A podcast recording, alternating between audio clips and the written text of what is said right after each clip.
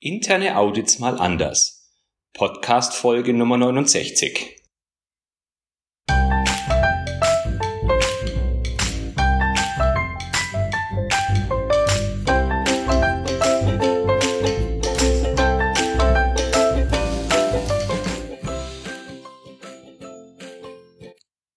Ein enthusiastisches Hallo und willkommen zur ersten Podcast-Episode nach den Sommerferien 2019. Ich habe mich vor den Sommerferien etwas abrupt von dir verabschiedet. Eigentlich hatte ich noch vorgehabt, äh, eine weitere Episode aufzunehmen, aber da kamen dann Hochzeitsvorbereitungen und Urlaubsvorbereitungen dazwischen und so hat sich das nicht mehr, also hat es nicht mehr ganz funktioniert.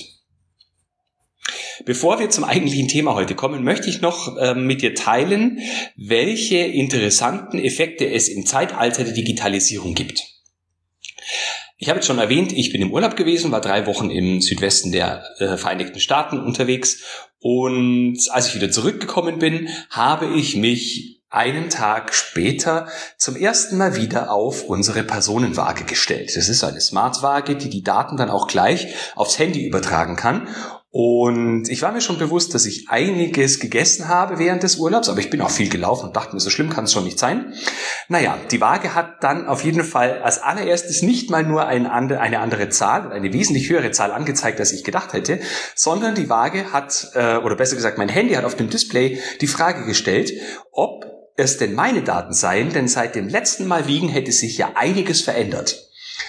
Also so viel zum Thema Digitalisierung und inwieweit sie uns eine Hilfe sein kann.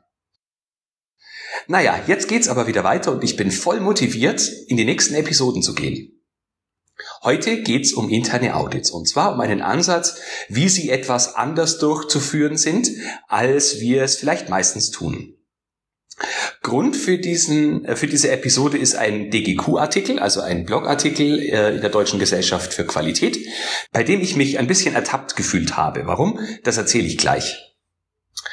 Äh, es geht jedenfalls in diesem Artikel, und das möchte ich nur kurz skizzieren, denn du sollst ja auch die Möglichkeit haben, den Artikel noch lesen zu wollen. Ähm, es geht um die internen Audit-Aufträge der Zukunft.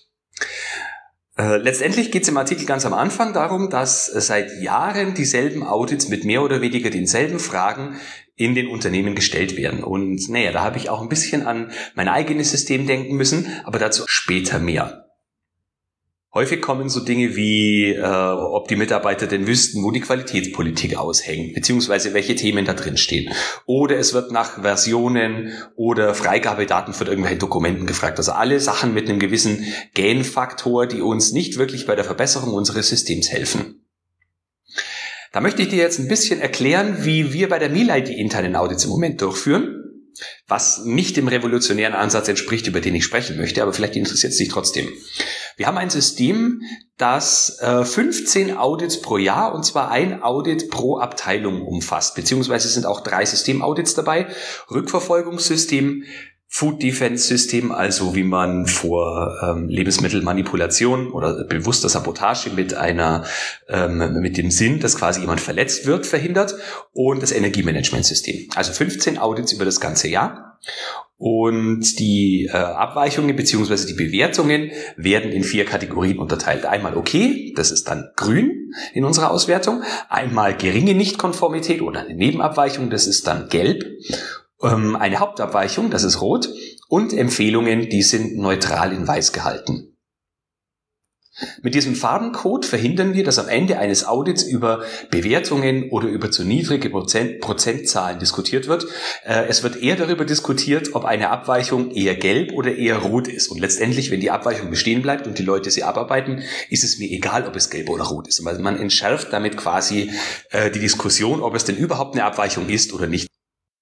Natürlich sind unsere Fragen auch situationsbezogen. Also wir schauen uns an, was es in den letzten Wochen und Monaten vor dem Audit in dieser Abteilung für äh, interessante Themen gegeben hat, auf die man ein Audit aufbauen kann oder die zumindest ein gewisser Bestandteil des Audits sein können.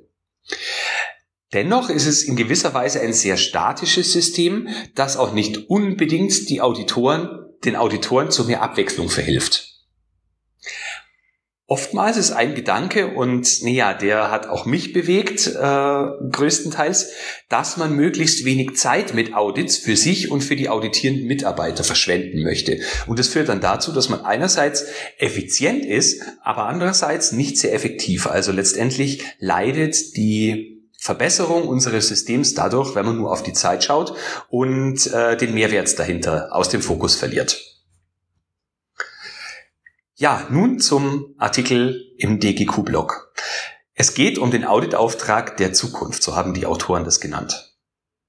Und im Prinzip beschreibt der Artikel, dass es doch gut wäre, wenn andere Abteilungen den Auditor anfragen, also zu dem Auditor gehen und sagen, du bist doch aufgrund deiner Kompetenz und Expertise grundsätzlich eine interessante Ressource, wir hätten da dieses und jenes Thema, möchtest du da nicht mal ein internes Audit dazu veranstalten? Der Artikel listet drei Beispiele auf. Umstrukturierungen, also man könnte im Rahmen so interner Audits zum Beispiel die Wirksamkeit neuer Strukturen bewerten. Dann die Realisierungschancen neuer Produkte. Wie werden Produkte, äh, wie sind sie in den Markt gegangen? Wie funktionieren die Produktionsprozesse? Wie war der Kalkulationsprozess in der Buchhaltung, äh, in der, im Vertrieb und so weiter? Und das dritte Beispiel sind veränderte Funktionen oder Prozesse in Unternehmen.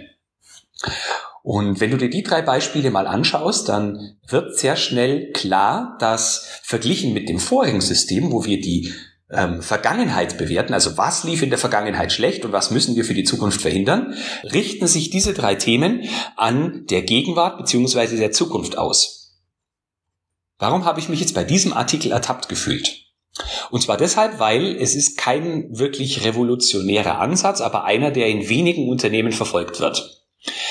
Ähm, in den Jahren 2012 bis 2014 habe ich als interner Revisor in der Abteilungszentrale eines meiner vorigen Arbeitgeber gearbeitet. Als Revisor führt man eher Compliance als Qualitätsaudits durch. Und ich habe es dort in den zwei Jahren auch bis zum Prüfungsleiter gebracht. Letztlich sind im Prinzip fast alle Audits, die wir dort für die 21 Standorte des Unternehmens durchgeführt haben, naja, mehr oder weniger kontextbezogen gewesen. Also es hatte einen bestimmten Grund, warum wir diese Audits durchführen. Ähm, und meine damalige Tätigkeit bestand aus 70 Prozent Reisen. Wie gesagt, 21 Standorte waren es damals und ich durfte wirklich sehr, sehr viele unterschiedliche Länder und unterschiedliche Standorte, Prozesse, Mitarbeiter und Aufgabenbereiche mir anschauen. Das war sehr erfrischend für mich. Ja, und auch aus diesem Bereich habe ich zwei Beispiele für dich mitgebracht, wie wir die kontextbezogenen Audits dort umgesetzt haben. Also wo tatsächlich andere Fachbereiche auf uns zukamen und gefragt haben, hey, ihr Revisoren, könnt ihr darüber nicht mal ein internes Audit machen?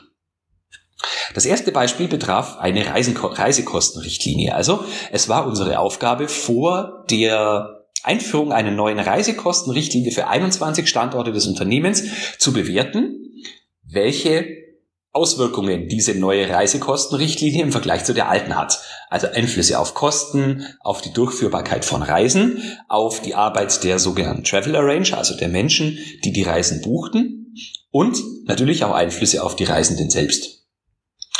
Es wurde dann bewertet, wie man mit welche Verkehrsmittel zu wählen sind, wie die Buchungsklassen von Mietfahrzeugen sein dürfen und, und, und. Also auch hier der Ansatz in die Zukunft gerichtet. Nicht so sehr die Vergangenheit berücksichtigt. Natürlich haben wir geschaut, äh, welche Kosten im neuen und im alten Modell entstehen würden. Und die Hoffnung war, dass natürlich im neuen Modell die Kosten sinken würden bei, naja, einer ähnlichen Reisequalität oder vielleicht sogar noch bessere Reisequalität.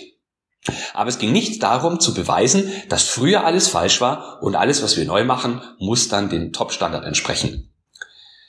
Zweites Beispiel, geht eher in Qualitätssicherung, ist ein Projekt, das wir Laborharmonisierung genannt haben. Und da ging es darum, dass wir als interne Revision uns sieben Standorte der 21 Werke des Unternehmens angeschaut haben, die vergleichbare Produkte mit ähm, die vergleichbare Produkte hergestellt haben.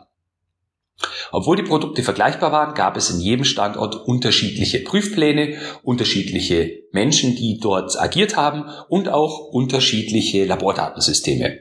Und das Projekt bestand letztendlich darin, dass man die unterschiedlichen Erfahrungen und die Vorteile der jeweiligen Labordatensysteme bestmöglich nutzt, die Philosophien soweit vereinheitlicht, dass am Ende auch ein gleichermaßen gutes Produkt rauskommt Ähm, naja, und dass man das ganze System mal äh, entschlackt und verschlankt. Also die Prüfpläne vereinheitlicht, alles was zu viel ist, abschneiden, alles was zu wenig ist, hochziehen, so dass man den gleichen Standard eben hat und auch zu schauen, ob denn jedes Stand, jeder Standort noch äh, bestmöglich mit seinem Labordatensystem arbeiten kann.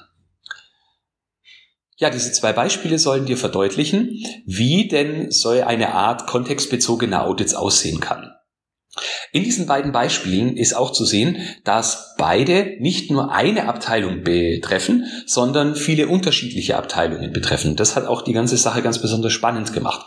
Und so kann es letztendlich auch in deinem Unternehmen sein, wenn du dir das mal durchdenkst.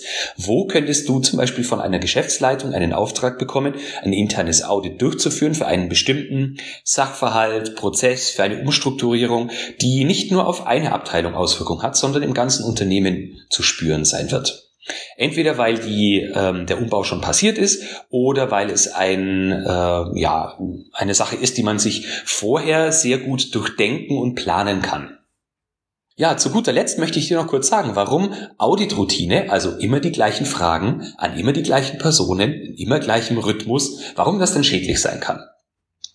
Und ich kann hier aus äh, Erfahrung sprechen. Ich habe ungefähr 250 interne Audits in meiner Laufbahn im Qualitätsmanagement bisher durchgeführt und wie vorhin schon erwähnt, häufig eher das System verändert, um zeiteffizienter zu werden, wodurch vielleicht die äh, Effektivität, also das Ergebnis der Audits und damit die Verbesserung gelitten haben.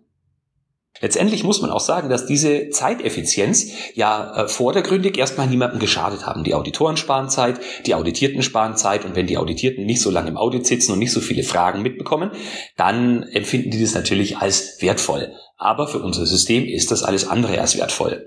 Deswegen hat mir der Blogartikel ein Stück weit, naja, sagen wir, die Augen geöffnet und meine Aufmerksamkeit wieder dahin gerichtet, was ich früher eigentlich schon gemacht, aber aufgrund des anderen Kontexts aus den Augen verloren habe. Auf jeden Fall habe ich mir vorgenommen, im nächsten Auditplan kontextbezogene Audits wieder in unser Programm mit aufzunehmen und zumindest vier Stück, also eines pro Quartal durchzuführen. Und dann sehen wir, wie unsere Erfahrung damit ist, wie die anderen Bereiche damit zurechtkommen und welches Potenzial wir dadurch eben ausschöpfen können. Ich bin aber der Meinung, dass da ein großes Potenzial drin steckt, wenn man sich in das Gedankenspiel ein bisschen hineinversetzt. Und an der Stelle lade ich dich auch dazu ein, dir den DGQ-Artikel anzuschauen, wo das Ganze nochmal sehr ausführlich beschrieben ist. Ich wollte hier nur nochmal meine persönliche Sichtweise ausdrücken, ähm, meine persönliche Sichtweise mit dir teilen. Und zwar findest du den Artikel auf der äh, Seite www.qenthusiast.de und da gibst du bitte unten im Suchfeld die Episodennummer 069 ein und da findest du ganz oben den Link zum DGQ-Artikel. So, ganz zum Schluss möchte ich dich noch kurz auf meinen neuen Instagram-Kanal aufmerksam machen. Und zwar gibt es seit ungefähr Mai jeden Werktag, also von Montag bis Freitag, ähm, ja, so kleine Qualitätsimpulse, immer garniert mit Fotos, die ich in meinem persönlichen Alltag gemacht habe. Ich versuche immer Qualitäts- oder Motivationsbezug mit reinzubringen. Äh, wenn dich das Ganze interessiert, schaue gerne rein. Mein Account heißt Florian Frankel, ohne Minus, ohne Unterstrich. Und wenn du keinen Instagram-Account hast, aber trotzdem interessiert bist, wie das Ganze aussehen kann, dann geh doch auf www.qenthusiast.de und im Reiter über mich ganz unten findest du die Instagram-Beiträge eingebettet. Wenn du einen Account hast, freue ich mich natürlich, wenn du mir folgen würdest. Vielleicht ergibt sich dadurch eine ganz nette Unterhaltung. Ich finde mich auf Instagram kann man super miteinander interagieren. So, das soll es jetzt aber für heute gewesen sein. Vielen Dank fürs Zuhören. Ich hoffe, du bist auch in der nächsten Episode wieder mit dabei und denk immer daran, Qualität braucht kluge Köpfe. So wie dich.